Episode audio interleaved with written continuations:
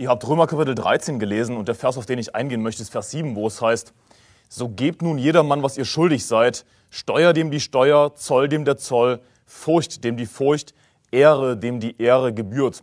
Der Titel meiner Predigt heute Morgen oder heute Abend in Deutschland besser gesagt ist Ehre dem die Ehre gebührt. Ehre dem die Ehre gebührt. Wir sollen jedermann das geben, was wir schuldig sind. Es wird hier aufgezählt, Steuer dem die Steuer, Zoll dem der Zoll, Furcht dem die Furcht, Ehre, dem die Ehre gebührt. Und es lässt sich eigentlich alles davor zusammenfassen als Ehre, dem die Ehre gebührt. Wir zeigen anderen Ehre, indem wir etwas geben, ja, ob das Steuer ist oder Zoll oder Furcht. Und der Titel meiner Predigt ist, wie gesagt, Ehre, dem die Ehre gebührt. Und mir geht es nicht nur darum, einfach über Ehre zu predigen, was das ist, sondern mir geht es vielmehr darum, dir heute ein paar Tipps zu geben, wie du Ehre zeigen kannst und wem du Ehre zeigen solltest. Denn das ist etwas, was heutzutage verloren geht, dieses Konzept der Ehre und Respekt zu zeigen. Aber darauf gehe ich dann später noch ein. Aber bevor ich darauf eingehe, was bedeutet Ehre? Ich habe es mal im Duden nachgeschlagen einfach. Ehre, erste Definition ist Ansehen aufgrund offenbaren oder vorausgesetzten besonders sittlichen Wertes, Wertschätzung durch andere Menschen. Und das ist eigentlich keine schlechte Definition. Ehre ist ein anderes Wort für Achtung. Man könnte auch sagen Hochachtung, wenn man das etwas steigern möchte. Und das Ansehen aufgrund offenbaren oder vorausgesetzten Wertes. Also entweder weil jemand offenbar ja, viel erreicht hat in seinem Leben oder aufgrund vorausgesetzten Wertes derjenige ist älter als ich oder steht, hat eine höhere Stellung, steht über mir, hat mehr Autorität und dementsprechend sollten wir Ansehen entgegenbringen der Person.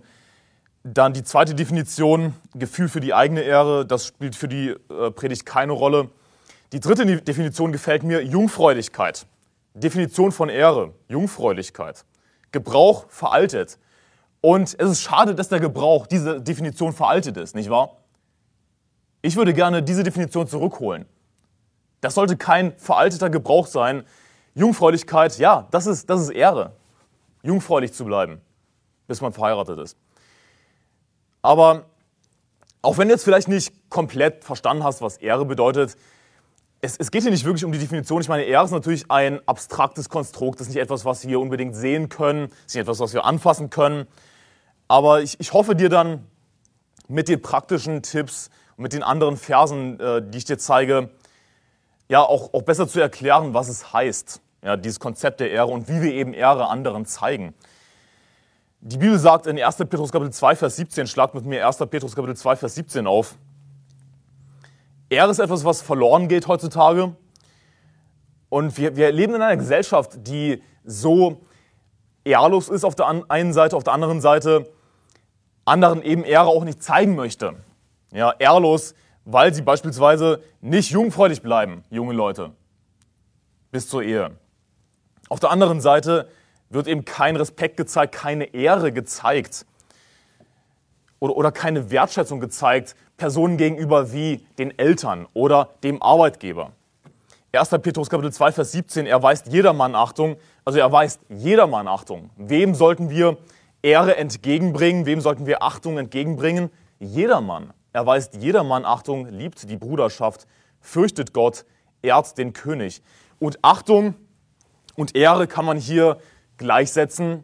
Das ist synonym gemeint. Wir sollen jedermann Achtung entgegenbringen. Wir sollen jedermann ehren, die Bruderschaft lieben, Gott fürchten, den König ehren. Und das ist keine Aufzählung im Sinne einer Abstufung, sondern es ist einfach nur eine Aufzählung. Ich meine, natürlich sollten wir Gott am meisten fürchten. Natürlich sollten wir den Herrn, dem Herrn am meisten Ehre entgegenbringen. Und und nicht dem König am meisten Ehre entgegenbringen. Aber es geht hier einfach darum in dem Vers, er weist jedermann Achtung, egal wer es ist letzten Endes. Und ein Mindestmaß an Achtung anderen Personen gegenüber ist es, sie nicht zu ignorieren. Ja, wenn, wenn ich dich sehe, dann sollte ich dich nicht ignorieren. Das wäre, da würde ich dir keine Achtung entgegenbringen. Es wäre sehr unhöflich. Natürlich, Ehre oder, oder jemandem Ehre zu zeigen, das hat auch viel mit Gehorsam zu tun. Ich würde nicht jedem gehorchen. Die Bibel sagt nicht, dass wir jedermann gehorchen sollen, aber ein Mindestmaß an Ehre, an Achtung, die wir anderen entgegenbringen sollen, ist sie zumindest nicht zu ignorieren, sie zu grüßen. Matthäus Kapitel 5, Vers 47 sagt, und Vers 48, denn wenn ihr eure Brüder grüßt, was tut ihr Besonderes? Machen es nicht auch die Zöllner ebenso?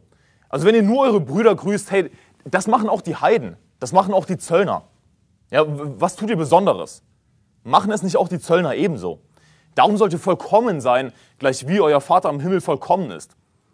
Also die Idee hier ist, grüßt nicht nur eure Brüder. Das macht jeder. Wir sollen vollkommen sein. Wir sollen die Messlatte als Christen etwas höher legen. Wir sollten jedermann grüßen. Wir sollten jedermann Achtung entgegenbringen. Das heißt, erster praktischer Tipp, wenn du auf der Straße jemandem direkt entgegenläufst, dann grüße denjenigen freundlich. Du musst nicht unbedingt die Hand schütteln, aber grüße denjenigen freundlich. Das ist ein Mindestmaß an Achtung, denn wir sollen jedermann achten. Erweist jedermann Achtung, nicht wahr? Und das ist das Mindestmaß, dass wir zumindest Leute grüßen, sie nicht ignorieren. Ich gebe dir jetzt einfach nur ein paar Beispiele, um, um dir zu zeigen, was ist Ehre, wie können wir das erfüllen, jedermann Achtung entgegenzubringen. Und dann werde ich später etwas konkreter. Das ist jetzt alles nur Einleitung. Ehre zu zeigen ist natürlich abhängig von der Person oder von der Personengruppe. Ja, wie gesagt, ich werde nicht jedermann gehorchen, unbedingt aber ich kann zumindest jedermann grüßen. Er weist jedermann Achtung, liebt die Bruderschaft, fürchtet Gott, ehrt den König. Und wie viele Bibelverse ist das ein sehr allgemeiner, gemein gehalten, ein sehr, Entschuldigung, ein sehr allgemein gehaltener Bibelvers. Sowas wie, liebe deinen Nächsten wie dich selbst. Ja. Und das sollte unser Standardmodus sein. Unser Standardmodus als Christen sollte es sein, unseren Nächsten zu lieben jedermann zu achten, niemanden zu ignorieren, andere von anderen höher zu denken als von uns selbst.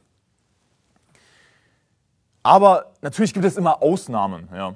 Ich meine, es gibt zum Beispiel Gottes Feinde. Sollten wir Gottes Feinde lieben? Auf keinen Fall. Da sagt die Bibel das Gegenteil.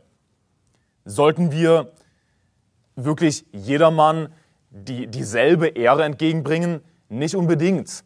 Das ist der Standardmodus. Er weist jedermann Achtung. Das ist der Standardmodus. Aber es gibt Leute, die haben keine Achtung verdient. Aber das ist die absolute Ausnahme. Ja. Ich, da da gibt es so einen Prediger, ich kann mich nicht äh, an seinen Namen erinnern. Der hat irgendwas gesagt gegen diesen Sven Lehmann, glaube ich. Ähm, das ist ein Schmutzfink in der deutschen Bundesregierung, der quasi die AIDS-Community vertritt im Auftrag der Bundesregierung.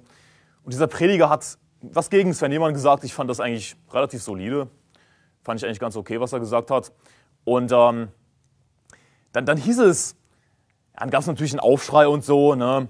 Und dann hieß es, dass, dass sich Sven Lehmann in seiner Würde verletzt gefühlt hätte oder so. Und ich frage mich, wie kann sich jemand in seiner Würde verletzt fühlen oder in seiner Ehre verletzt fühlen, der gar keine Würde hat, der gar keine Ehre hat? Natürlich gibt es immer diese Ausnahmen, wie zum Beispiel Sodomiter, ja, wie zum Beispiel Feinde Gottes. Unser Standardmodus sollte es sein, Menschen zu ehren, jedermann zu achten. Und wenn du im Zweifel bist, dann lieber jedermann achten. Ja, das sollte der Standardmodus sein. Das ist, das ist mein Fokus hier. Natürlich gibt es aber Ausnahmen. Ja. Ich meine, Hunde haben keine Würde. Hunde haben keine Ehre. Überraschung. Er hat sich in seiner Würde verletzt gefühlt. Was wäre, wenn ich dir sage, dass Hunde keine Würde haben. In welcher Würde kann der sich verletzt fühlen? Sven Lehmann. Er hat keine Würde. Aber das ist nur mal so eine Anmerkung am Rande. Ähm, Ehre zu zeigen ist, wie gesagt, abhängig von der Person oder von der Personengruppe. Und ähm, es, es, es, kommt darauf an, ob es natürlich ein Fremder ist, ob es ein Bruder ist, ob es unser Arbeitgeber ist, ob es die Eltern sind oder ob es Gott ist. Natürlich hängt das von der Person ab oder von der Personengruppe. 3. Johannes Kapitel oder 3. Johannes Vers 15. Schlag das mit mir auf am besten. 3. Johannes Vers 15. 3. Johannesbrief Vers 15. Besonders unsere Brüder sollten wir natürlich nicht ignorieren. Hey, wir sollten niemanden ignorieren, am besten jedermann Achtung erweisen. Das ist das Mindestmaß an Achtung. Aber besonders die Brüder sollen wir natürlich freundlich behandeln Und es gibt einen sehr guten Hinweis hier in 3. Johannes, Vers 15. Da heißt es, Friede sei mit dir, es grüßen dich die Freunde, grüße die Freunde mit Namen. Sowas kann man schnell überlesen, einfach diese Grußformel am Ende eines Briefes. Ja, das ist einfach die Grußformel, okay, fertig, ich bin jetzt fertig mit dem Brief. Aber es gibt hier einen, wirklich einen kleinen Schatz, den man finden kann in diesem Vers. Grüße die Freunde mit Namen. Das ist ein Hinweis, den ich sonst nirgendwo finde. Korrigiert mich, wenn ich falsch liege damit grüße die Freunde mit Namen. Also wenn ihr euch begrüßt beim Gottesdienst, ja, dann sagt nicht einfach nur Hallo, sondern gebt euch die Hand und sagt Hallo Bruder Marco zum Beispiel.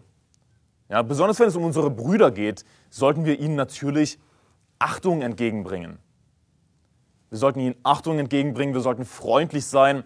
Grüßt die Freunde mit Namen. Ja, erkennt sie an. Oder wenn es jemand Neues ist, hey, wie, ich, ich heiße so und so, wie heißt du?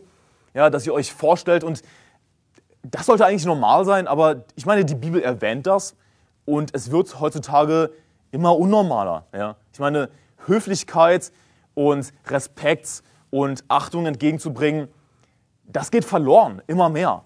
Und das müssen wir zurückholen. Wir müssen als Christen die Messlatte höher legen. Grüßt die Freunde mit Namen, das, das ist ein super Hinweis. Nicht einfach nur Hallo sagen, sondern Hallo Bruder, ja, kann man auch dazu sagen, Bruder äh, Kai, ja, wenn ihr euch begrüßt. Wir sollten besonders unsere Brüder achten. Hey, auch, auch wenn wir nicht dick befreundet sind mit jedem. Ich meine, niemand in der Kirche muss dick befreundet sein mit jedem. Das, das, das ist nicht, was die Bibel lehrt und das wäre völlig unnormal. Niemand wird mit jedem befreundet sein. Aber hey, wir sind zumindest Brüder. Und so sollten wir uns verhalten gegenüber. Und ich denke, grüße die Freunde mit Namen, das trifft auf jeden Bruder zu. Auch wenn du nicht mit jedem wirklich so befreundet bist, dass ihr an dort miteinander redet, dass ihr euch trefft. Das muss nicht sein, aber hey, ist zumindest eine Nuance, Freundschaft da, dadurch, dass ihr gerettet seid.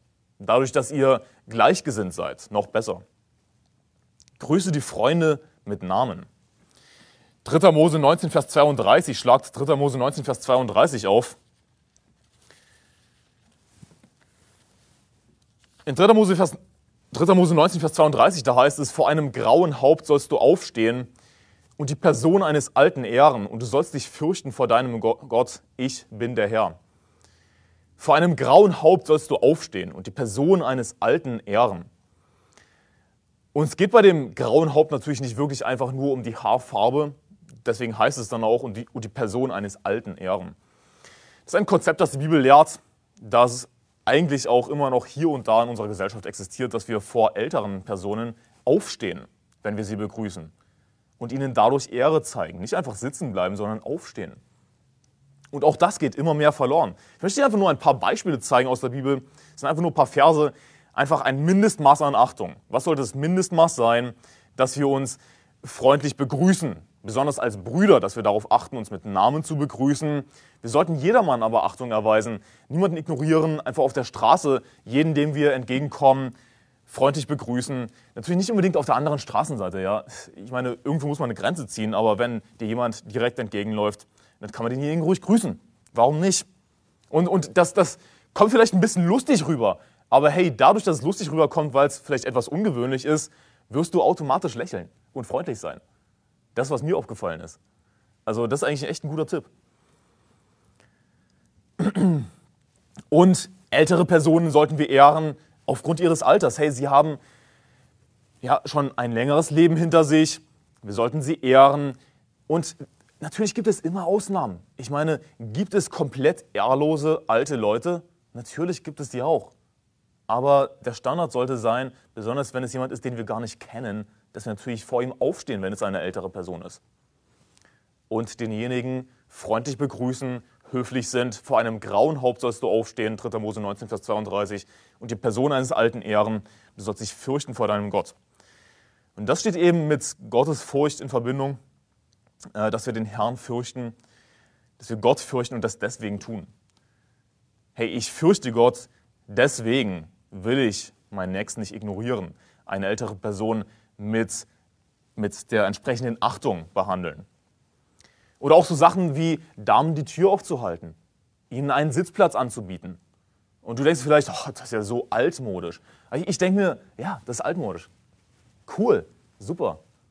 Mir gefällt das. Was ist falsch daran, altmodisch zu sein? Sei lieber etwas altmodisch. Ist doch völlig egal, ob das jemand als altmodisch bezeichnet. Denn niemand, kein normaler Mensch, wird das irgendwie negativ entgegennehmen. So, so, so eine Geste wie, dass du eben aufstehst vor einer älteren Person oder dass du Damen die Tür aufhältst, einen Sitzplatz anbietest. Niemand wird das irgendwie negativ ähm, empfangen, negativ entgegennehmen, diese Geste. Als Christen sollten wir, wie gesagt, die Messlatte etwas höher legen und dazu kann es ruhig gehören, etwas altmodisch zu sein. Warum nicht? Wo ist das Problem? Und du musst nicht unbedingt so altmodisch sein wie mein Opa. Mein Opa war ein bisschen extrem. Mein Opa, der mittlerweile verstorben ist, er ist, glaube ich, mit 95, 96 Jahren verstorben. Ich meine, er stammt auch noch aus einer komplett anderen Generation. Und auf die Generation heute werde ich gleich eingehen. Mein Opa stammte aus einer komplett anderen Generation. Ich meine, ich, ich, erinnere mich gerne an meinen Opa zurück, denn das war einer, den, den konnte man wirklich sonst wahrscheinlich nirgendwo finden. Er hat buchstäblich fast jeder fremden Frau auch, die er begrüßt hat, die Hand geküsst. Ist kein Witz. Und ich, ich sage nicht, dass du das tun solltest, ja, aber unbedingt jeder fremden Frau die Hand zu küssen. Aber das ist, was er gemacht hat. Und ich möchte mir ruhig hier und da zumindest eine Scheibe von ihm abschneiden. Ich hoffe, dass ich was von ihm geerbt habe. So altmodisch zu sein. Und es gab diese Situation, da waren wir im Urlaub mit meinem Opa und äh, wir hatten dieses Ferienhaus gebucht und die Putzfrau war gerade fertig und kam raus vom Putzen. Es war, war eindeutig, dass sie gerade fertig geworden ist mit dem Putzen und mein Opa hat ihr natürlich die Hand geküsst. Und meine Mutter und, und meine Tante, die, die meinen die meinen natürlich, ja, was macht er hier wieder? Und äh, es, es war natürlich in der Situation etwas unangebracht. Überraschung. Aber so war mein Opa halt. Er, er war einfach super intellektuell, hat in seiner eigenen abgeschotteten Professorenwelt gelebt und nicht, hatte nicht wirklich Menschenkenntnis, hat, konnte nicht wirklich Situationen einschätzen. So war er halt. Ja. Ich sage nicht, dass du genau dasselbe tun solltest wie mein Opa, aber hey, man kann sich von einer älteren Generation ruhig was abschneiden. Natürlich verändern sich Dinge im Laufe der Zeit, aber insgesamt ist es keine schlechte Idee, altmodisch zu sein. Und das, was die Bibel lehrt, ist altmodisch, ja, vor einem grauen Haupt aufzustehen. Das, das ist, was Gott sagt, ja, weil wir eben Gott fürchten sollen. Deswegen sollten wir zum Beispiel vor einem grauen Haupt aufstehen. Und nicht unbedingt wie mein Opa, jeder fremden Frau die Hand zu küssen, das äh, wäre ziemlich unangebracht. Aber hey, ich meine, lieber so, als wie die heutige Generation sein, die von seinem eigenen Code, von ihrem eigenen Code nicht gewaschen ist, wie die Bibel sagt. Aber dazu komme ich dann gleich.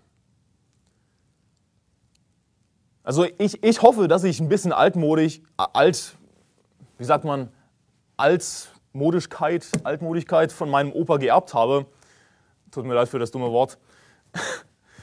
Aber ja, wir, wir als Christen sollten die Messlatte etwas höher legen. Meistens, das waren jetzt einfach nur ein paar Beispiele, ne, allgemein Achtung anderen entgegenzubringen. Meistens bedeutet aber, bedeutet es Ehre zu zeigen, gehorsam zu sein. Ein Beispiel dafür wäre Matthäus Kapitel 15. Schlag mit mir Matthäus Kapitel 15 auf. Meistens, wenn wir anderen Ehre entgegenbringen, hat es viel mit Gehorsam zu tun, unseren Eltern zu gehorchen, unserem Arbeitgeber zu gehorchen, natürlich vor allem Gott zu gehorchen. Matthäus Kapitel 15, Vers 7 bis 9, da heißt es, ihr Heuchler treffend hat Jesaja von euch geweissagt, wenn er spricht, dieses Volk naht sich zu mir mit seinem Mund und ehrt mich mit den Lippen, aber ihr Herz ist fern von mir, vergeblich aber verehren sie mich, weil sie Lehren vortragen, die Menschengebote sind. Also dieses Volk naht sich zu mir mit seinem Mund und ehrt mich mit den Lippen. Also sie haben sozusagen Ehre Gott entgegengebracht aber einfach nur mit den Lippen. Aber ihr Herz ist fern von mir. So, das, was du sagst, das, das zählt nicht unbedingt als Ehrerbietung, als Achtung entgegenzubringen, wenn du es nicht in deinem Herzen hast, wenn nicht dein Herz dabei ist. ich meine, es, es gibt Heuchler, schon mal was davon gehört? Heuchler, die ganz höflich sind, ja, und dir ganz viel Ehre entgegenbringen und dir schmeicheln, aber hinter deinem Rücken reden sie schlecht von dir. Nun, das ist natürlich nicht das, was die Bibel wirklich als Ehre bezeichnet. Ehre oder Achtung entgegenzubringen. Und dann heißt es in Vers 9, vergeblich aber verehren sie mich, weil sie Lehren vortragen, die Menschengebote sind. Und in den Versen davor äh, kann man lesen, dass eben die Pharisäer das Gebot Gottes um ihrer Überlieferung willen aufgehoben haben. Sie wollten li lieber ihre eigene Überlieferung halten, sie wollten sich nicht an Gottes Gebote halten, haben aber gleichzeitig Gott geehrt. Natürlich haben sie nicht an den Herrn geglaubt. Aber das war vergebliche Ehre. Vergeblich aber verehren sie mich, weil sie Lehren vortragen, die Menschengebote sind. Warum? Weil Ehre eben viel mit Gehorsam zu tun hat. Abhängig von der Personengruppe, wie ich eingangs auch gesagt habe. Ja, Ehre zu zeigen ist natürlich abhängig von der Person oder der Personengruppe. Schlag mit mir auf Malachi Kapitel 1, Vers 6. Malachi Kapitel 1, Vers 6. Malachi ist das letzte Buch des Neuen Testaments vor Matthäus. Malachi Kapitel 1, Vers 6, da heißt es, ein Sohn, ein Sohn soll seinen Vater ehren und ein Knecht seinen Herrn. Bin ich nun Vater, wo ist meine Ehre? Bin ich Herr, wo ist die Furcht vor mir? spricht der Herr der Herrscharen zu euch Priestern, die ihr meinen Namen verächtlich macht. Aber ihr fragt, womit haben wir deinen Namen verächtlich gemacht? Also ein Sohn soll seinen Vater ehren und ein Knecht seinen Herrn. Bin ich nun Vater? Wo ist meine Ehre? Bin ich Herr? Wo ist die Furcht vor mir? Und das wird jetzt die, die Reihenfolge meiner drei Punkte sein. Das war jetzt bisher alles nur ein bisschen Einleitung. Ich hoffe, die Predigt wird nicht allzu lange. Aber ich werde als erstes darauf eingehen, ein Sohn soll seinen Vater lehren, dann ein Knecht seinen Herrn. Dann geht es konkret um deine Beziehung zu deinem Arbeitgeber, zu deinem Chef. Bin ich nun Vater, wo ist meine Ehre, sagt Gott bin ich der Herr, wo ist die Furcht vor mir? Und vor allem sollen wir natürlich den Herrn ehren. Also mein erster Punkt ist Eltern. Ja, du sollst deine Eltern ehren. Und zum einen ist das mein erster Punkt, weil das hier als erstes genannt wird in Malachi Kapitel 1, Vers 6. Zum anderen ist das mein erster Punkt, weil das wahrscheinlich der unbeliebteste Punkt ist in dieser Predigt, deine Eltern zu ehren. Besonders wenn du eine junge Person bist, die vielleicht aus der Welt kommt, nicht aus einem christlichen Elternhaus, die vielleicht Probleme damit hatte mit diesem Thema, deine Eltern zu ehren. Und das ist etwas, was wir dringend brauchen heutzutage in dieser Generation. Dieses Gebot, du sollst deinen Vater und deine Mutter ehren. Schlag mit mir auf Sprüche Kapitel 30. Sprüche Kapitel 30, Vers 11. Wir haben heutzutage diese woke Generation, die glaubt, alles besser zu wissen, ihre Eltern an den Pranger stellen zu müssen, die glaubt, ach so rein zu sein und ach so heilig zu sein, aber sie ehren ihre Eltern nicht. Sprüche Kapitel 30, Vers 11, da, sagt die Bibel, es gibt ein Geschlecht, das seinen Vater verflucht und seine Mutter nicht segnet, ein Geschlecht, das rein ist in seinen eigenen Augen und doch von seinem Kot nicht gewaschen ist. Ein Geschlecht mit was für hohen Augen und erhabenen Augenwimpern. Ein Geschlecht, dessen Zähne Schwerter und dessen Gebisse Messer sind um die Elenden aus dem Land wegzufressen und die Armen aus der Mitte der Menschen. Das ist unsere woke Generation heutzutage, die Eltern an den Pranger stellt und wirklich öffentlich ja, Eltern, Eltern in den Dreck zieht. Ich, ich habe so ein Beispiel gesehen online, ja, von wegen, ja, meine Mutter ist, ist gegen die Impfung, aber ich habe mich trotzdem impfen lassen. Wie bescheuert ist das denn? Hey, du solltest deiner Mutter gehorchen, wenn sie nicht will, dass du dich impfen lässt. Deine Meinung spielt keine Rolle. Du sollst deinen Vater und deine Mutter ehren. Aber diese woke Generation, die meint, alles besser, besser zu wissen und wir sind so gerecht und wir sind so heilig. Und deswegen gehen wir, unser, gegen, gehen wir gegen unsere Eltern. Was ist das für eine Logik? Das ist ein Geschlecht von Kindern, deren Hintern nicht abgewaschen wurde, nachdem sie aufs Töpfchen gegangen sind. Sie haben immer noch Kot an ihrem Hintern. Ein Geschlecht, das rein ist in seinen eigenen Augen, doch von seinem Kot nicht gewaschen ist. Und das trifft nicht nur auf buchstäbliche Kinder zu, schlecht erzogene Kinder, sondern das trifft zu auch auf schon erwachsene Leute, die noch zu Hause bei, bei ihren Eltern wohnen. Und hier ist das Ding, es ist nicht schlecht, zu Hause bei deinen Eltern zu wohnen. Daran ist nichts an und für sich falsch. Wenn du auch als Mann noch nicht verheiratet bist, dann ist es eine gute Idee, bei deinen Eltern wohnen zu bleiben. Das ist wirklich eine gute Idee. Aber siehst du, dann solltest du deinen Eltern gehorchen. Und es ist mir egal, wie alt du bist. Sagen wir, du bist 25 und gehorchst deinen Eltern nicht, wenn du noch zu Hause wohnst. Oder auch wenn du nicht zu Hause wohnst, aber besonders, wenn du noch zu Hause bei deinen Eltern lebst. Auch wenn du 25 bist und du gehorchst deinen Eltern nicht. Du bringst ihnen keine Ehre entgegen. Und weißt du was? Dann bist du wie ein Kleinkind, das immer noch Kot an seinem Hintern hat. Du bist aufs Töpfchen gegangen, niemand hat dich abgewischt. Und du schaffst es nicht, dich selbst abzuwischen. Aber ich, ich bin schon erwachsen. Ist mir egal. Du hast deinen Eltern zu gehorchen. Ist mir egal, ob dieser Punkt dir gefällt. Gehorche deinen Eltern. Ehre deine Eltern. Und ich meine, was hier erwähnt wird, ist ziemlich krass. Aber glaubst du nicht, dass es sowas gibt? Was wir hier gelesen haben in Sprüche Kapitel 30, in Vers 11, es gibt ein Geschlecht, das seinen Vater verflucht und seine Mutter nicht segnet. Ich meine, es gibt nichts Neues unter der Sonne. Wenn es das damals gab, wie viel mehr gibt es das heutzutage? Wie viel mehr wird es heutzutage geben, wo wir dem Ende natürlich Tag für Tag ein kleines Schritt, einen kleinen Schritt näher kommen? Und es wird nicht alles unbedingt besser. Wie viel mehr gibt es heutzutage ein Geschlecht, das seinen Vater verflucht und seine Mutter nicht segnet? Und verfluchen bedeutet übrigens, jemandem den Tod zu wünschen. Und vielleicht denkst du dir, wie könnte man sowas machen? Und ja, das, das ist schockierend. Wie könnte man sowas machen? Aber glaubst du nicht, dass es sowas gibt? Nun, was, was wäre die Strafe laut der Bibel dafür? Ich meine, Gott hat geboten und gesagt, du sollst deinen Vater und deine Mutter ehren. Und wer Vater oder Mutter flucht, der soll des Todes sterben. Du denkst jetzt vielleicht, ja, aber Anselm, das ist Altes Testament. Ja, wir sind jetzt unter der Gnade und Jesus hat es aufgehoben. Das ist doch Altes Testament. Aber was wäre, wenn ich dir sage, dass es ein Zitat von Jesus ist aus dem Neuen Testament? Wer Vater oder Mutter flucht, der soll des Todes sterben. Das ist, was Jesus gesagt hat. What would Jesus do? Was würde Jesus machen? Weißt du, verabschiede dich von deinem falschen What would Jesus do Armband, Jesus und glaube an den Jesus Christus der Bibel, der sagt, wer Vater oder Mutter flucht, der soll des Todes sterben. Das ist, was Jesus Christus sagt. Du solltest des Todes sterben, wenn du deinen Eltern fluchst. Schlimm genug, wenn du deinen Eltern nicht gehorchst. Noch schlimmer, wenn du sie sogar verfluchst. Und wie gesagt, glaubst du nicht, dass es sowas gibt heutzutage? Epheser Kapitel 6, Vers 1 bis 3, schlag die berühmte Stelle auf, Epheser Kapitel 6, Vers 1 bis 3. Hey, Gott kann dein Leben jederzeit ganz einfach mit einem Fingerschnips abschneiden und du bist tot. Gott kann dein Leben hier und jetzt verkürzen. Besonders, wenn du deine Eltern nicht ehrst. Epheser Kapitel 6, Vers 1 bis 3, ihr Kinder, seid gehorsam euren Eltern in dem Herrn, denn das ist Recht. Du sollst deinen Vater und deine Mutter ehren. Das ist das erste Gebot mit einer Verheißung.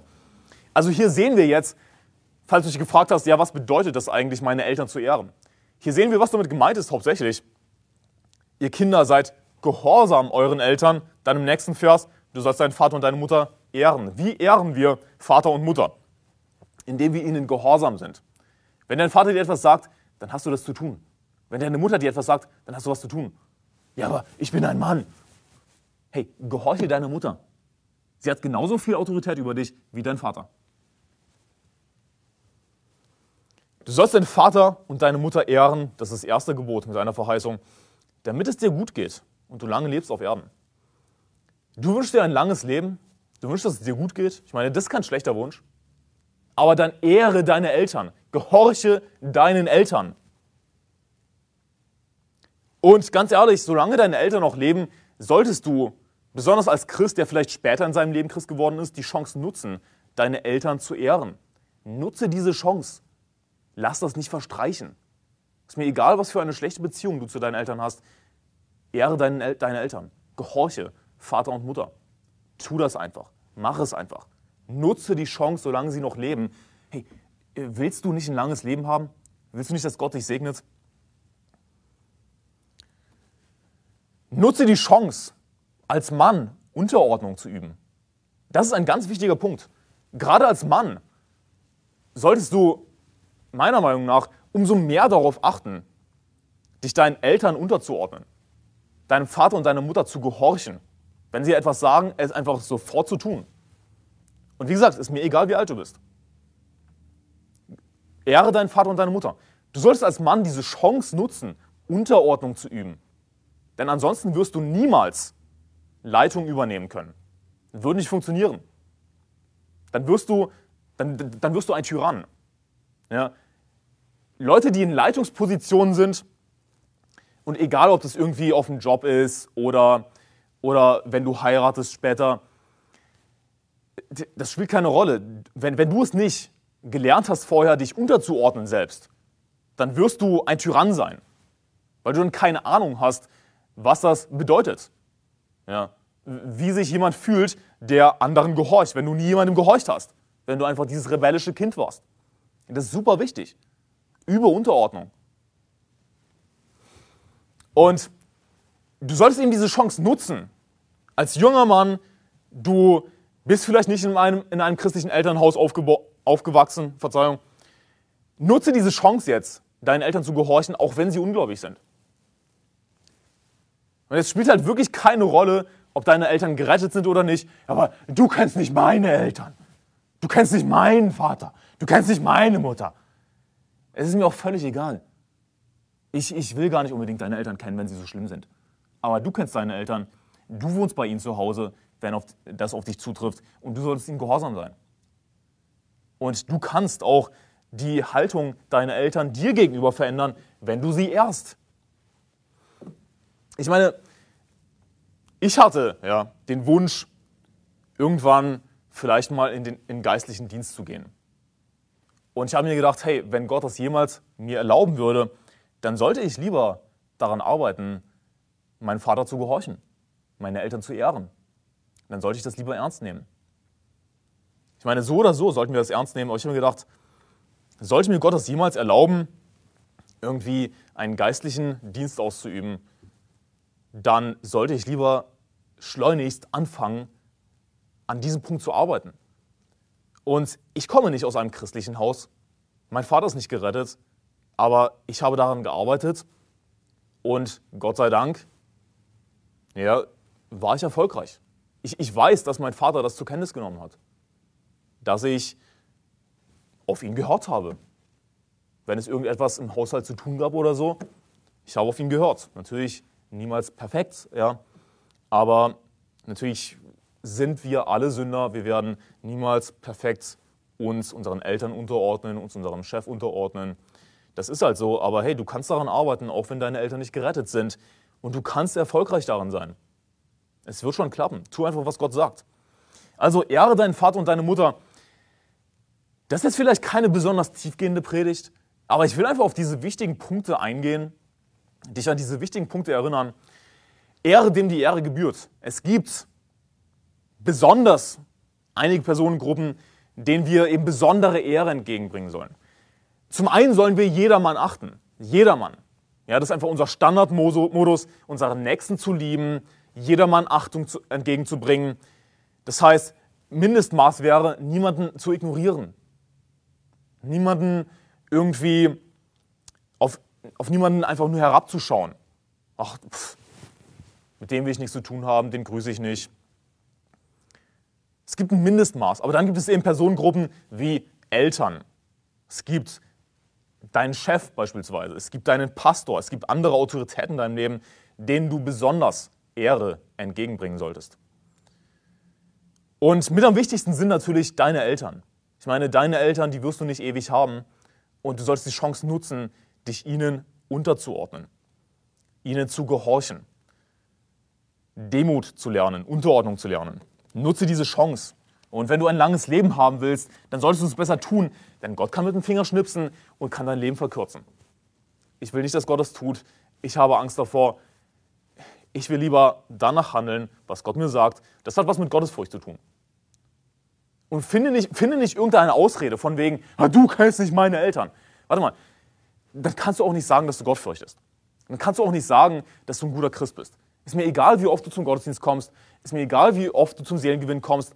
Wenn du nicht deine Eltern ehrst, dann, dann fürchtest du Gott offensichtlich nicht. Und irgendwelche Ausreden findest. Es gibt keine Ausrede. Gehorche deinen Eltern. Denn das bedeutet es hauptsächlich, deine Eltern zu ehren, ihnen zu gehorchen. Aber zweitens, ja, es gibt in deinem Leben deinen Chef auf Arbeit, deinen Pastor. Es gibt andere Autoritäten in deinem Leben, die du ehren solltest.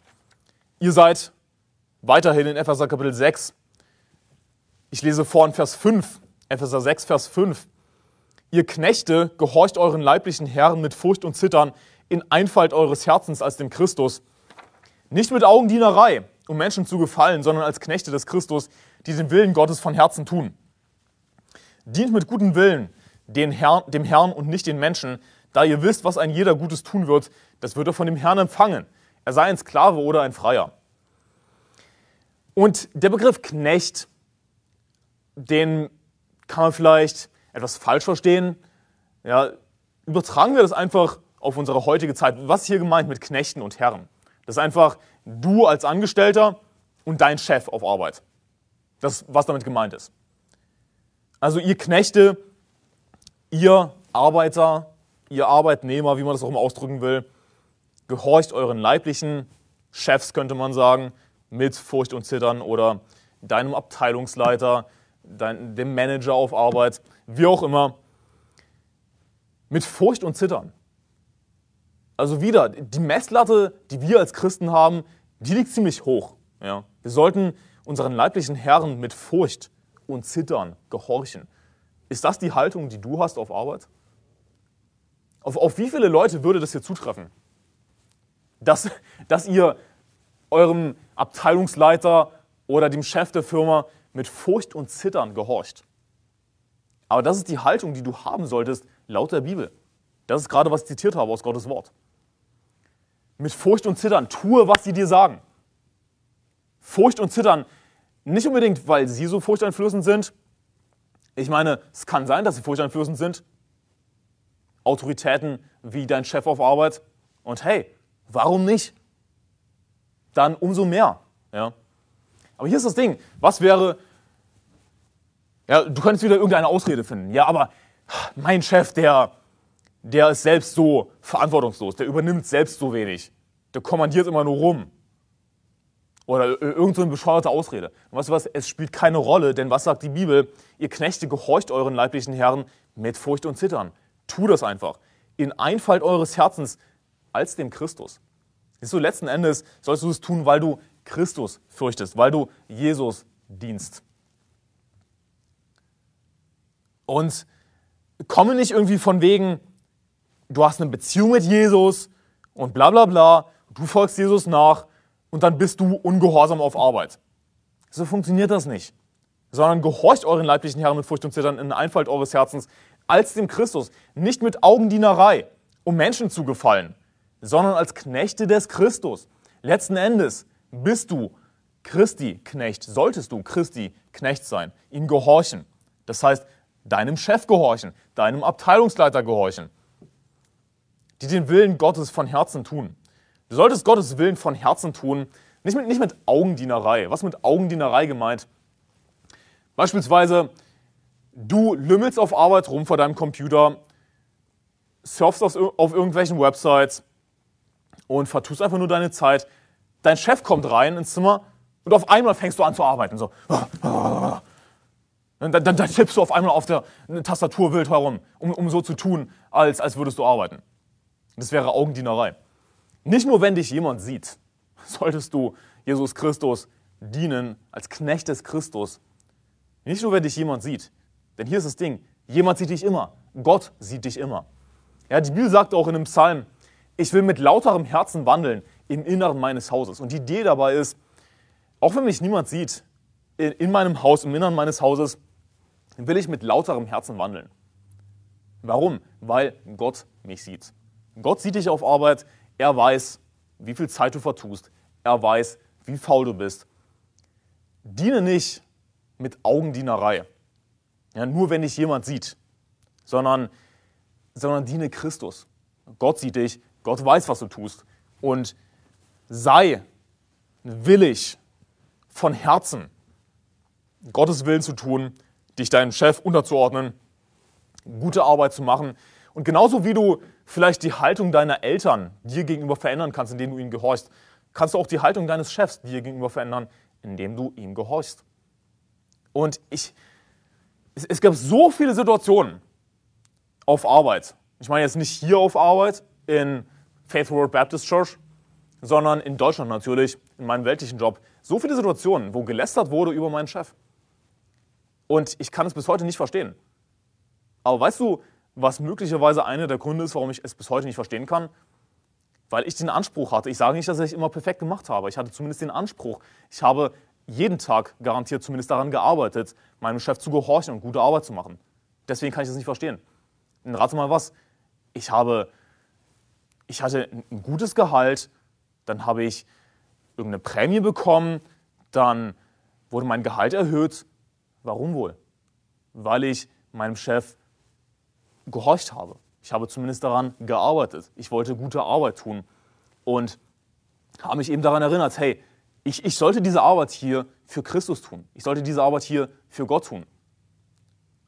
Und dann gab es aber all die, all die Leute, es gab so viele Situationen, in denen gelästert wurde über meinen Chef. Ich, ich, ich, so, was? Warum?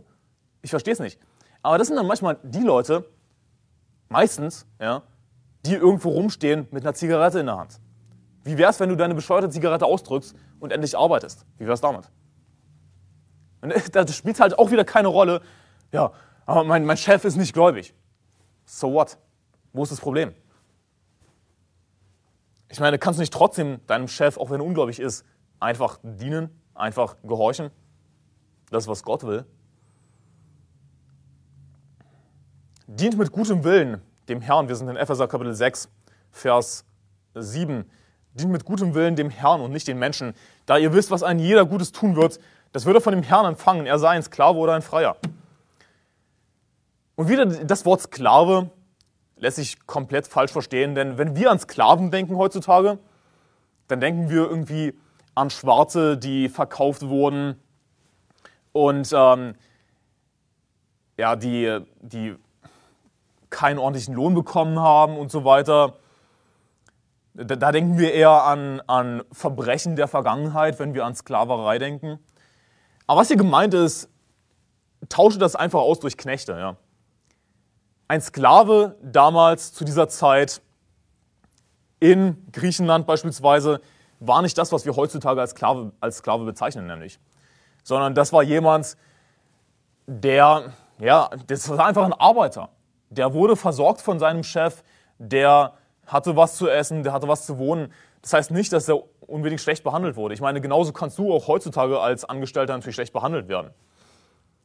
Du würdest aber trotzdem nicht dich als Sklave bezeichnen.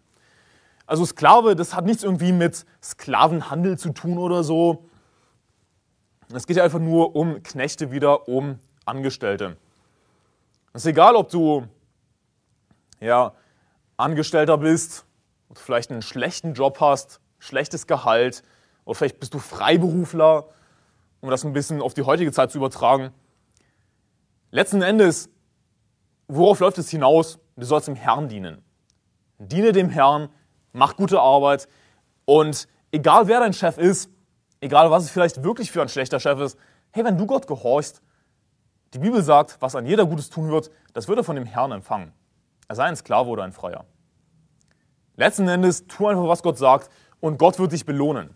Gott hat Wege, dich zu belohnen, auch wenn du das jetzt im Moment vielleicht nicht siehst. Eine Parallelstelle dazu wäre 1. Timotheus Kapitel 6. Schlag mit mir auf 1. Timotheus Kapitel 6.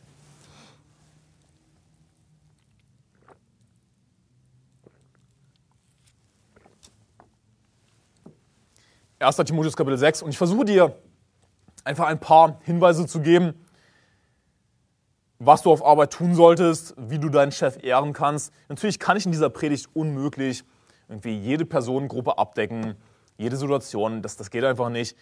Aber ich hoffe, dass du einfach ein paar praktische Dinge mitnehmen kannst. 1. Timotheus Kapitel 6 in Vers 1, da heißt es, diejenigen, die als Knechte unter dem Joch sind, sollen ihre eigenen Herren aller Ehre wert halten, damit nicht der Name Gottes und die Lehre verlästert werden. Damit nicht der Name Gottes und die Lehre verlästert werden.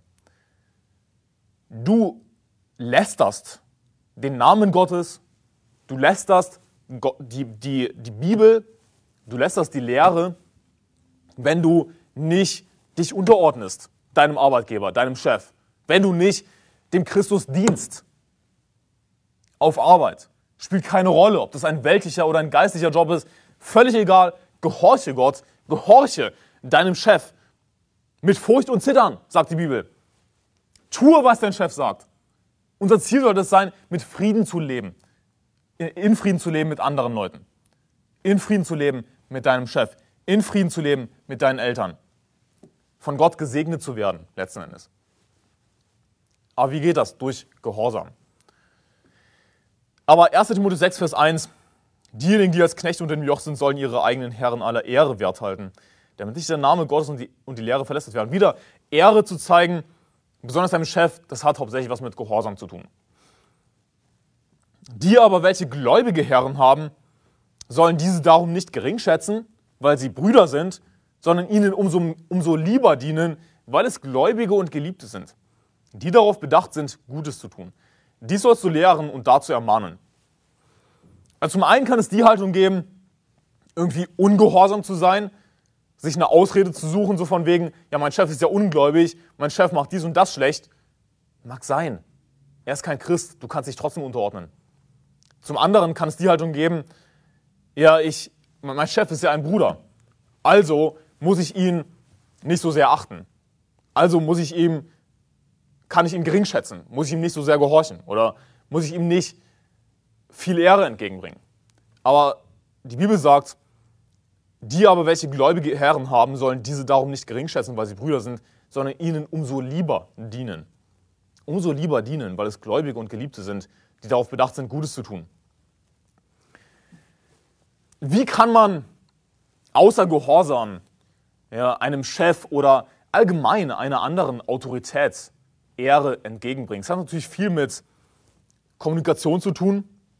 Ja, gerade auf Arbeit sollten wir unseren Chef natürlich ordentlich adressieren. Ja, nicht einfach, ich meine, hier ist das Ding, manche bieten das Du an, aber offen gesagt, es wäre besser, wenn du sagst, hey, ich, ich möchte lieber Sie sagen, ja, zum Beispiel. Ich möchte es lieber siezen. Ich meine, dieses Du damit begibt man sich automatisch auf eine Ebene, wo es für dich schwieriger sein wird, deinen Chef, deinem Chef zu gehorchen, deinem Chef Ehre entgegenzubringen.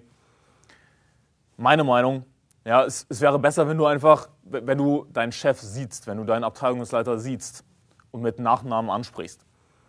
Und Kommunikation kann viel ausmachen. Ja, wie du jemanden ansprichst, kann sehr viel ausmachen. Es sollte natürlich keine Heuchelei sein, es sollte keine Schmeichelei sein dass du immer höflich bist, wenn die Person da ist und dann hinter ihrem Rücken schlecht über sie redest. Und auch das kann man natürlich auf Arbeit erleben. Wahrscheinlich so ziemlich jeder von euch weiß das. Ja. Aber das ist wirklich ein wichtiger Punkt, unterschätze das nicht, denn du kannst durch deine Kommunikation auch dein eigenes Herz verändern.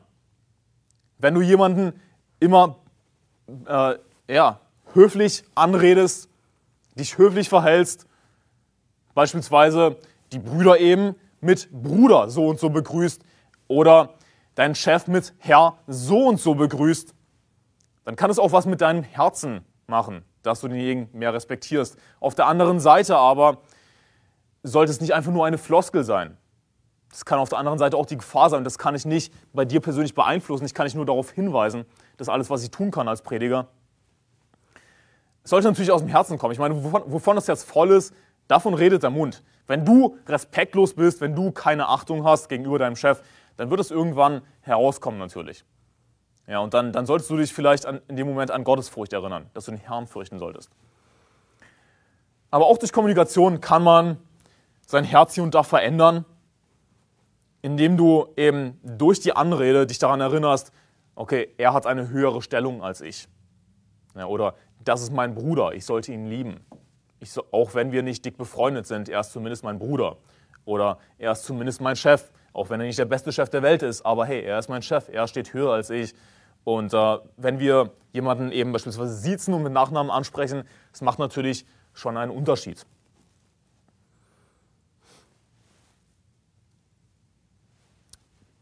Wir sollten ja, unseren weltlichen Herren, egal ob sie ungläubig sind, ob sie gläubig sind, gehorchen, einfach tun, was sie uns sagen. Und sie, wie heißt es hier, wir sollen unsere eigenen Herren aller Ehre wert halten. Aller Ehre wert halten. Nicht rebellisch sein, nicht, auch nicht heucheln, sondern von Herzen unseren Herren dienen mit Furcht und Zittern. Und äh, vielleicht ist dein Gehalt schlecht. Ja. Ich spreche jetzt hier einfach ein paar Punkte an, die sind nicht unbedingt alle direkt miteinander verbunden, tut mir leid. Aber das sind alles wichtige Punkte, die du dir mitnehmen solltest. Vielleicht hast du ein schlechtes Gehalt, bist unzufrieden mit deiner Arbeit, aber das sollte niemals etwas daran ändern, dass du deinem Chef gehorchst, dass du dich deinem Chef unterordnest, dass du höflich zu deinem Chef bist, dass du niemals schlecht hinter seinem Rücken redest über ihn. Und ich, ich hatte Kollegen auf Arbeit, ja, die haben beispielsweise meinen Abteilungsleiter damals, wenn, wenn er da war, ordentlich angesprochen, Herr so und so. Wir nehmen jetzt einfach mal Herr Schmidt als Beispiel. Die haben immer ordentlich Herr Schmidt gesagt. So, aber dann hinter seinem Rücken war es dann immer der, der zum Beispiel der Martin. Das war dann immer der Martin. Da war es dann auf einmal nicht mehr der Herr Schmidt, sondern der Martin. Und rate mal was, das waren auch die Kollegen, die hier und da ein schlechtes Wort gesagt haben hinter seinem Rücken. Aber ich habe immer darauf geachtet, auch wenn er nicht da war, immer nur vom Herrn Schmidt zu sprechen, auch wenn ich über ihn geredet habe. Denn dadurch konnte ich mich fernhalten von der Versuchung, mich irgendwie wegreißen zu lassen in schlechte, in, in schlechtes Reden über meinen Abteilungsleiter oder allgemein. Ja. Wir sollten uns nicht mitreißen lassen, wenn, wenn Kollegen auf Arbeit schlecht über jemanden reden, sondern besonders wenn es ein Abteilungsleiter ist, wenn es dein Chef ist, ja, rede mit Achtung von ihm, auch wenn er nicht dabei ist. Sprich ihn weiterhin oder rede weiterhin von ihm als dem Herrn so und so. Das macht was aus. Das ist eine kleine Sache, aber das macht was aus. Und es ist keine Überraschung, dass die Leute, die denjenigen dann einfach mit Vornamen ansprechen hinter seinem Rücken, obwohl er ihnen nie den Vornamen angeboten hat, ihnen nie das Du angeboten hat. Es ist kein Wunder, dass das auch die Leute sind, die als schlecht hinter seinem Rücken reden.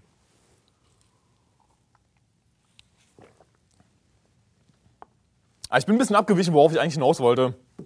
Auch wenn du ein schlechtes Gehalt hast, niemals irgendwie denken, das sei jetzt ein Grund, irgendwie eine Forderung zu stellen und rebellisch zu sein. Hey, er ist dein Chef. Fürchte deinen Chef. Gehorche deinem Chef auf Arbeit. Und in dem Zusammenhang, lass mich was Unpopuläres sagen. Gewerkschaften sind zu 100% unbiblisch.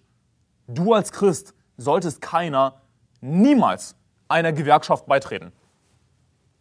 Gewerkschaften sind pure Rebellion. Denn was machen Gewerkschaften? Sie, sie schließen sich zusammen, um ein höheres Gehalt oder irgendwie einen höheren Tarif auszuhandeln und machen einen Streik. Nun, lass mich ein anderes Wort dafür finden. Rebellion, Ungehorsam. Und Gott hasst Rebellion. Gott hasst Rebellion, Gott hasst Ungehorsam und Gewerkschaften sind ein super Ausdruck von Ungehorsam, von Rebellion. Gewerkschaften sind unbiblisch, du sollst einer Gewerkschaft nicht beitreten, aber du hast so ein schlechtes Gehalt. Dann such dir doch einen anderen Job, wenn dein Gehalt so schlecht ist. Wie wär's damit? Hey, mit Furcht und Zittern solltest du deinem Chef gehorchen. Die Bibel verwendet harte Worte.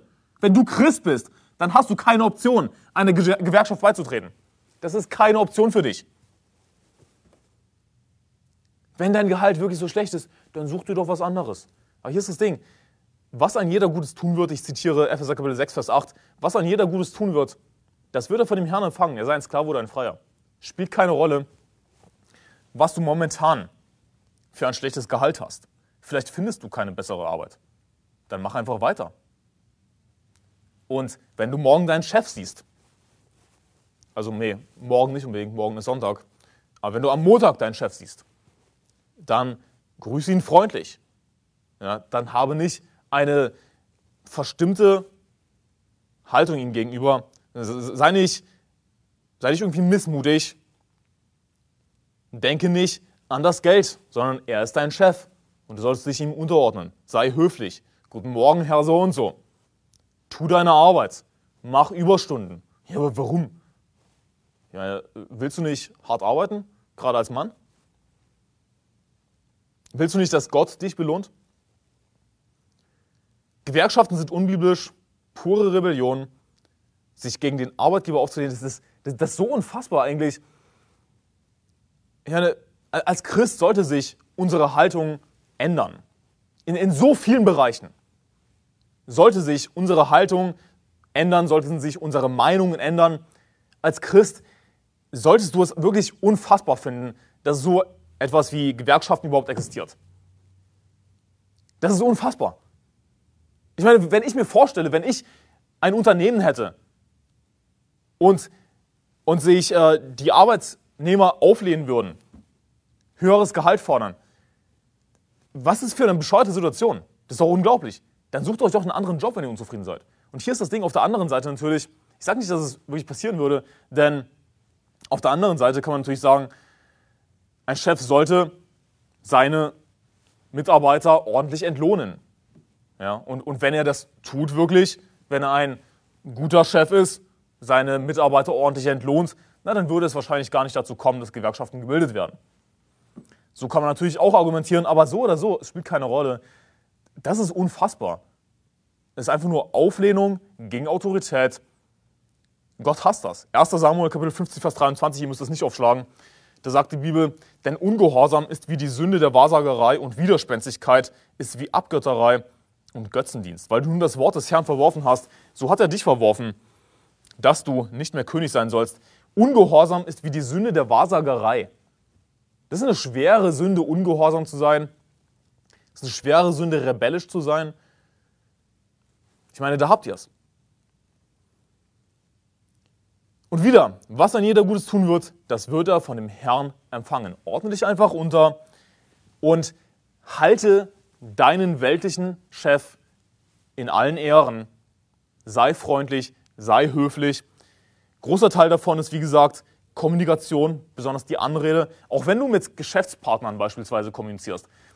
Das wird natürlich nicht auf jede Person, die die Predigt heute hört, zutreffen, aber das ist halt so. Ja, du kannst trotzdem was lernen, hoffentlich. Auch wenn du mit Geschäftspartnern kommunizierst, dann schreibe in der E-Mail nicht einfach Hallo. Ich hasse dieses Hallo. Und ich hasse das nicht unter Freunden oder so, ja. Das ist nicht das Problem, aber wenn du einen Geschäftspartner anschreibst, besonders jemanden, mit dem du noch nie etwas zu tun hattest vorher, dann schreibe nicht Hallo. Nicht Hallo, nicht du, sondern sehr geehrter Herr, sehr geehrte Frau, sehr geehrte Damen und Herren. Und es sollte eigentlich so offensichtlich sein, dass man das macht, aber es ist doch heutzutage nicht mehr offensichtlich.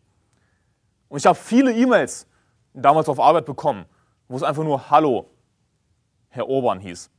Und ich dachte mir so, warte mal, wir kennen uns nicht. Was soll das? Und ich habe natürlich nicht so reagiert, ich habe nicht so geantwortet. Denn hier ist das Ding, ich, mir ist das letzten Endes egal, mir persönlich, mir reißt das nicht irgendwie einen Zacken aus der Krone. Aber andererseits dachte ich mir so, Moment mal, wir kennen uns nicht. Das ist komisch, sowas macht man nicht. Und ich hatte, besonders als ich noch Azubi war, habe ich mir einfach, habe ich einfach die Entscheidung getroffen für mich, ich schreibe sehr geehrter Herr so und so, sehr geehrte Frau so und so. Auch wenn der Geschäftspartner mich mit Hallo anschreibt. Und hier ist das Ding, natürlich kann man sagen, ja, okay, ich war Azubi, ja, deswegen vielleicht haben sie mich mit Hallo angeschrieben. Aber auch als ich Angestellter war, gab es immer diese Geschäftspartner, die einfach Hallo geschrieben haben, auch wenn wir uns vorher nie gesehen haben, nie was miteinander zu tun hatten. Ich finde es total schlecht. Es ist einfach nur, man gibt sich auf ein Level herunter, auf das man, das man sich nicht herabbegeben will. Ja, wir sollten die Messlatte höher legen als Christen, wir sollten besonders höflich sein und dazu gehört es auch zum Beispiel, sehr geehrter so und so zu schreiben. Einfach nur ein praktischer Tipp. Aber besonders als Azubi ja, wenn du noch in der Ausbildung bist, schreib nicht einfach Hallo, Herr so und so. Und ich habe das nun mal zu wie bei uns gesagt, hey, hier nix mit Hallo. Du schreibst sehr geehrter. Und ich habe mich auch immer daran gehalten. Das war die Entscheidung, die ich für mich getroffen hatte, dass ich sehr geehrter schreibe.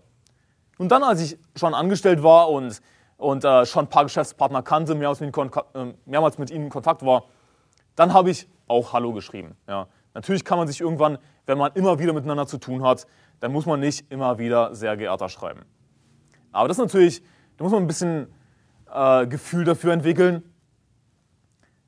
Grundsätzlich aber ist es nie eine schlechte Idee, im schriftlichen Verkehr sehr geehrter Herr so und so zu schreiben, sehr geehrte Frau so und so. Äh, Bruder Ashley beispielsweise. Als Bruder Ashley äh, mich damals angeschrieben hatte wegen Seelengewinn, hat er, glaube ich, geschrieben, sehr geehrte Damen und Herren oder sehr geehrter Herr Orban. Und ich fand es ein bisschen amüsant, aber nicht irgendwie im negativen Sinn. Sondern ich dachte mir, okay, hey, das ist höflich. Ich meine, hier ist das Ding. Es ist vielleicht nicht immer in jeder Situation die angebrachteste Anrede, aber du bist damit auf, je, auf jeden Fall auf der sicheren Seite.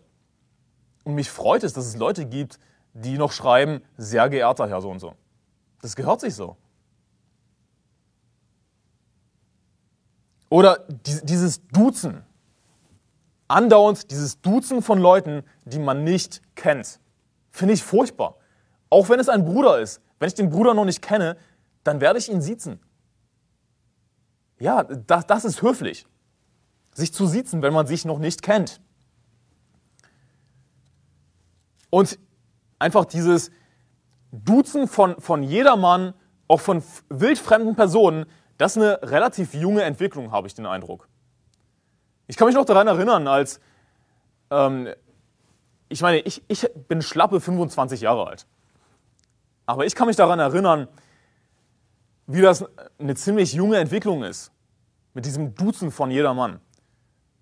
Und Ikea war eine der ersten Läden, ja, mir fällt jetzt nicht das richtige Wort ein, aber Ikea, das waren mit die ersten, die angefangen haben, einfach alle zu duzen.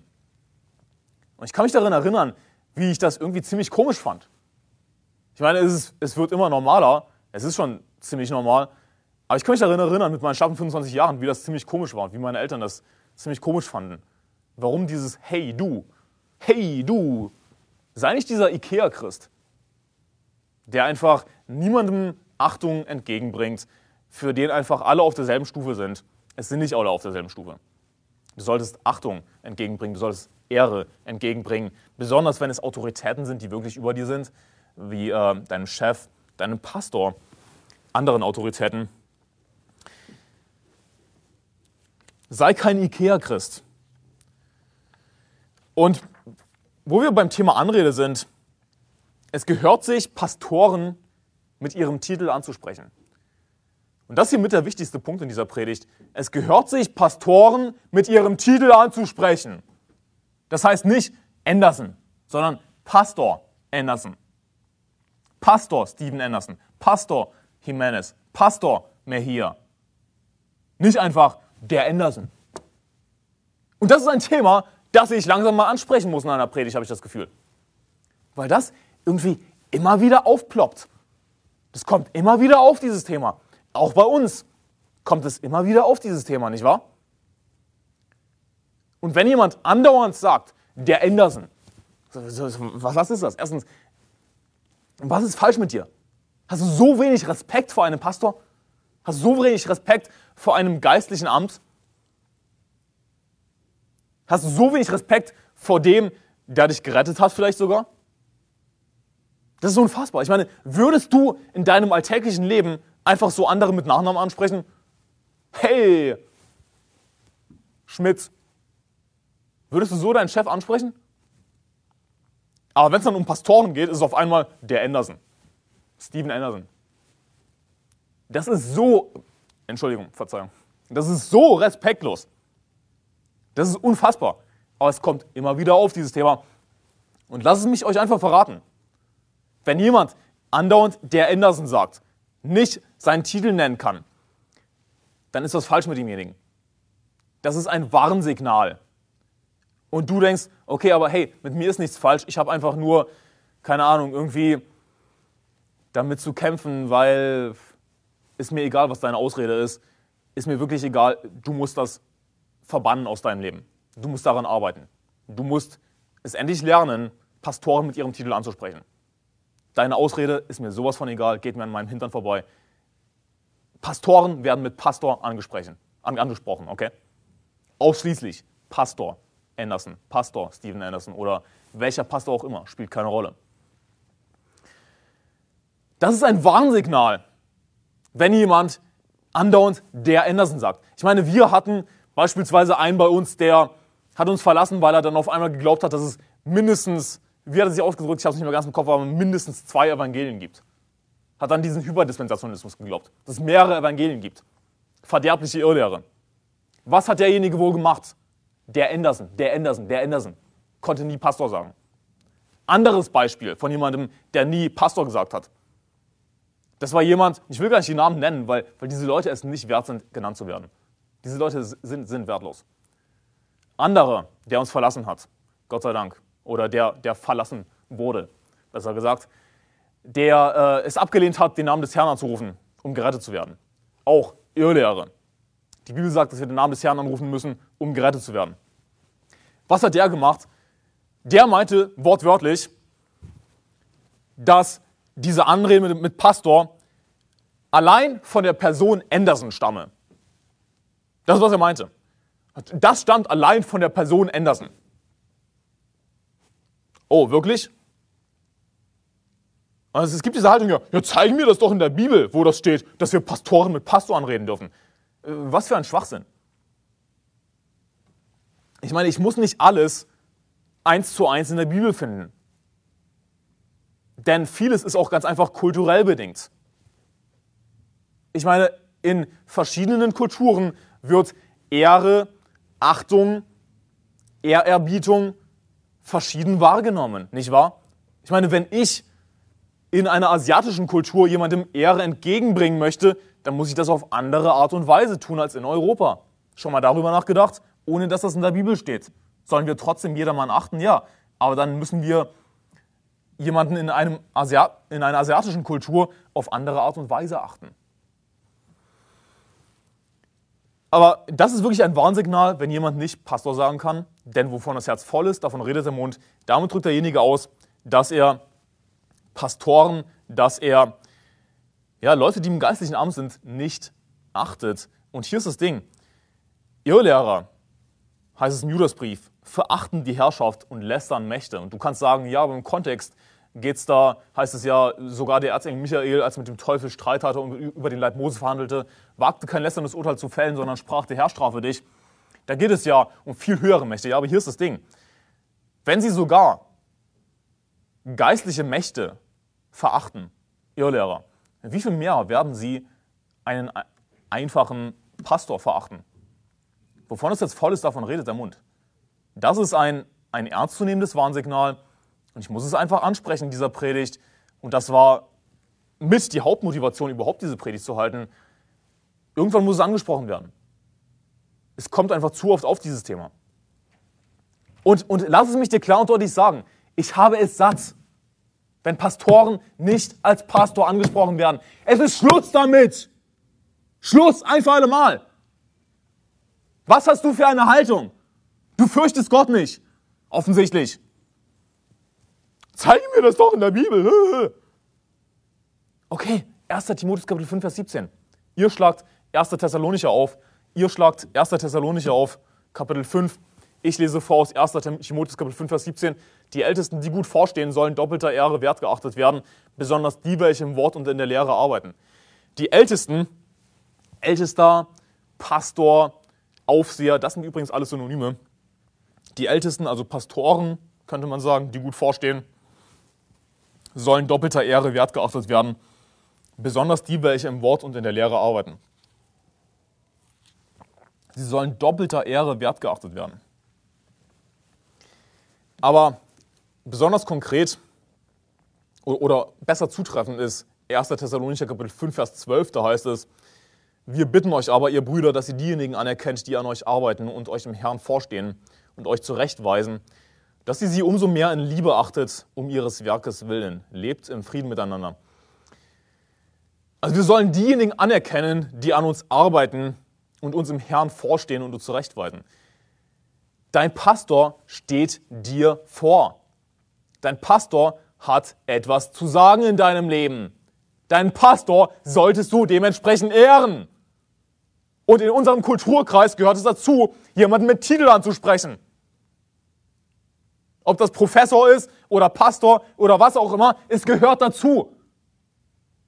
Was ist so komisch daran? Aber wo steht das hier, dass ich meinen Pastor Pastor nennen soll? Du, du, du rebellisches kleines Kind, du hast offensichtlich deinen Hintern noch nicht abgewaschen. Du gehörst offensichtlich zu diesem Geschlecht, das rein ist in seinen eigenen Augen, aber von seinem Kot nicht gewaschen ist. Was soll dieser Schwachsinn?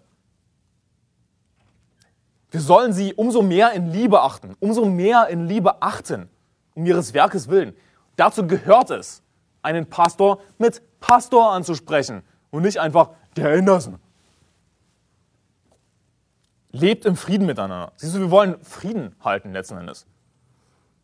Und nichts ist, ist besser, um äh, für Unfrieden zu sorgen, als jemandem keine entsprechende angebrachte Achtung, keine Ehre entgegenzubringen.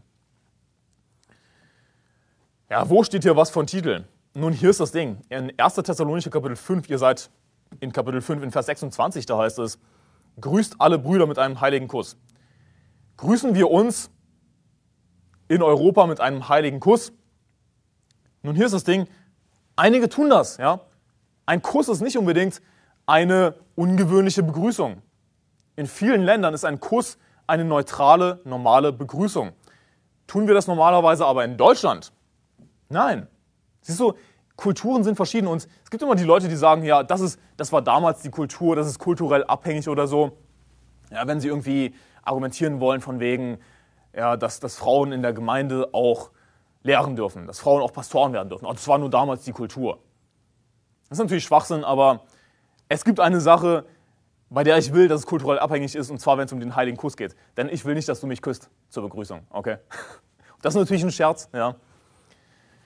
Aber äh, nein, es ist eigentlich kein Scherz, denn ich will nicht, dass du mich küsst zur, äh, küsst zur Begrüßung. Das ist etwas, was tatsächlich kulturell abhängig ist. Ich meine, es wird so oft erwähnt, äh, dieser heilige Kuss, dass wir die Brüder mit Kuss grüßen sollen. Äh, das war einfach eine normale Begrüßung, offensichtlich. Genauso wie es in anderen Ländern eine normale Begrüßung ist. Worauf ich mit diesem Vers aber hinaus will, ist, siehst du, was eine normale Begrüßung ist, was eine höfliche Begrüßung ist, das ist unterschiedlich das ist tatsächlich kulturell abhängig. Also wir müssen unseren Verstand einschalten. Wie achten wir jemanden? Wie bringen wir jemandem Ehre entgegen? Das ist unterschiedlich von Kultur zu Kultur. Und das ist auch in Ordnung, dass es unterschiedlich ist. Daran ist nichts falsch. Malachi Kapitel 1, Vers 6 lese ich nochmal vor, ihr müsst das nicht aufschlagen. Ein Sohn soll seinen Vater ehren und ein Knecht seinen Herrn. Bin ich nun Vater, wo ist meine Ehre? Bin ich Herr, wo ist die Furcht vor mir, spricht der Herr der Herrscharen. Zu euch Priestern, die ihr meinen Namen verächtlich macht. Aber ihr fragt, womit haben wir deinen Namen verächtlich gemacht? Wir sollen unsere Eltern ehren, Vater und Mutter gehorchen, wir sollen unseren Chef ehren, unserem Chef gehorchen, unseren Pastor ehren und hören auf unseren Pastor. Er ist der Mann Gottes, hören darauf, was er sagt, es ernst nehmen, ihn in Liebe achten, ihn wertschätzen. Er übt ein schwieriges Amt aus und wir sollten ihn nicht so herablassend, buchstäblich herablassend behandeln, indem wir einfach Nachname sagen. Das ist, das ist so furchtbar un, unhöflich, so furchtbar respektlos. Einfach der, der so und so. Was ist falsch mit dir? Aber am meisten sollen wir natürlich den Herrn ehren. Die Bibel sagt in Jesaja Kapitel 42, Ihr schlagt Jesaja Kapitel 43 auf, Jesaja Kapitel 43, Vers 10. Ich lese vor aus Jesaja Kapitel 42, Vers 8. Ich bin der Herr, das ist mein Name, und ich will meine Ehre keinem anderen geben, noch meinen Ruhm den Götzen. Ehre ist ein Konzept, das verloren geht, leider, das aber zu 100% biblisch ist. Und woher wissen wir, dass es zu 100% biblisch ist? Weil Gott ist, weil Gott ein Gott ist, der seine Ehre keinem anderen geben wird. Ja, Gott ist auf seine Ehre aus. Gott gebührt alle Ehre. Rate mal was. Er ist der einzige Gott. Er hat uns geschaffen. Hey, wir sollten ihm lieber Ehre erweisen. Wir sollten lieber annehmen, dass er der Herr ist. Wir stehen in seiner Schuld. Lass uns Gott die Ehre geben. Amen. Ich bin der Herr, das ist mein Name und ich will meine Ehre keinem anderen geben, noch meinen Ruhm den Götzen. Jesaja 43, ihr seid in Vers 10, ihr seid meine Zeugen, spricht der Herr und mein Knecht, den ich erwählt habe, damit ihr erkennt und mir glaubt und einseht, dass ich es bin. Vor mir ist kein Gott gebildet worden und nach mir wird es keinen geben. Ich, ich bin der Herr und außer mir gibt es keinen Retter. Es ist furchtbare Blasphemie. Es ist furchtbar, ehrlos, respektlos Gott gegenüber, sich Götzen zu machen beispielsweise, wie ich das vorgelesen habe aus Jesaja Kapitel 42, Vers 8. Denn es gibt nur einen Gott. Ihm gebührt alle Ehre. Gott hat alle unsere Ehre verdient. Warum? Ganz einfach, weil er Gott ist. Ganz einfach, weil er uns geschaffen hat. Und natürlich denken wir vor allem als neutestamentliche Christen an unseren Herrn Jesus Christus, der sich für uns hingegeben hat, der sich für uns geopfert hat. Und das gibt Gott natürlich einfach noch umso mehr Ehre. Und ich denke oft daran, wie, wie unfähig wir als Menschen eigentlich hier auf der Erde sind, Gott Ehre zu bringen. Ich meine, alles, was wir an Ehre Gott bringen, ist sowas von unzureichend. Es ist sowas von unzureichend. Ich meine, alles, was wir hier haben, alles, was wir sind, alles kommt von Gott und wir haben keinen Grund, irgendwie unzufrieden zu sein. Wir haben kein Recht, uns aufzulehnen. Gott gebührt die Ehre. Gott allein letzten Endes. Johannes Kapitel 8, Vers 50 sagt, ihr müsst es nicht aufschlagen, ich aber suche nicht meine Ehre, es ist einer, der sie sucht und der richtet. Also Jesus Christus, der Sohn Gottes, ist natürlich in Demut gekommen, hat nicht seine eigene Ehre gesucht, aber es ist einer, der sie sucht und der richtet. Gott der Vater sucht seine eigene Ehre. Denn Gott gebührt alle Ehre. Ich meine, hat er nicht ein Recht darauf? Hat Gott nicht ein Recht darauf? Er hat alles geschaffen. Wie Götzendienst ist es auch blasphemisch, sich selbst zuzuschreiben, was einem von Gott gegeben ist. Ja, die Bibel sagt in 5. Mose 8, Vers 18, ihr schlagt Jakobus Kapitel 1, Vers 17 auf, Jakobus Kapitel 1, Vers 17, ich lese vor aus 5. Mose 8, Vers 18, so gedenke doch an den Herrn, deinen Gott, denn er ist es, der dir Kraft gibt, solchen Reichtum zu erwerben, damit er seinen Bund aufrechterhält, den dein Eltern, Vätern geschworen hat, wie es heute geschieht. Also er ist es, der dir Kraft gibt, solchen Reichtum zu erwerben. Oh, ich habe diesen Reichtum erworben. Ich habe so hart gearbeitet und all diesen Reichtum mir erworben. Aber Gott ist es, der dir die Kraft gegeben hat, diesen Reichtum zu erwerben. Du kannst nichts tun, wenn es Gott dir nicht in irgendeiner Weise gegeben hat. Ist dir das bewusst? Hey, dem Herrn gebührt alle Ehre und wir sollten uns niemals irgendwas einfach uns selbst zuschreiben. Das heißt nicht, dass wir nicht hart arbeiten sollten. Aber weißt du, wenn wir hart arbeiten, hey, lass uns Gott danken, lass uns Gott die Ehre dafür geben, dass er uns die Fähigkeit dazu gegeben hat. Es kommt letzten Endes von Gott. Ihr seid in Jakobus Kapitel 1, Vers 17. Die Bibel sagt, jede gute Gabe und jedes vollkommene Geschenk kommt von oben herab, von dem Vater der Lichter, bei dem keine Veränderung ist, noch ein Schatten in Folge von Wechsel. Jede gute Gabe, jedes vollkommene Geschenk kommt von oben herab. Alles, was du hast, schreibe es dir nicht selbst zu. Du beschmutzt Gottes Ehre. Von ihm kommt alles. Schreibe es dir nicht selbst zu, was du hast, was du bist. Und ein Vers, an den ich immer wieder denke und den du auswendig lernen solltest am besten, Psalm 115, Vers 1, nicht uns, o oh Herr, nicht uns, sondern deinem Namen gib Ehre, um deiner Gnade und Treue willen. Deinem Namen gib Ehre um deiner Gnade und Treue willen. Gottes Gnade ist, ist, ist so ein großer Grund, ja, Gott noch mehr Ehre zu bringen. Ich meine, Gott hat so oder so Ehre verdient, aber gerade weil Gott gnädig ist. Ich meine, wir haben es nicht verdient, dass wir erlöst sind, dass wir den Herrn Jesus Christus haben. Wir haben nichts verdient.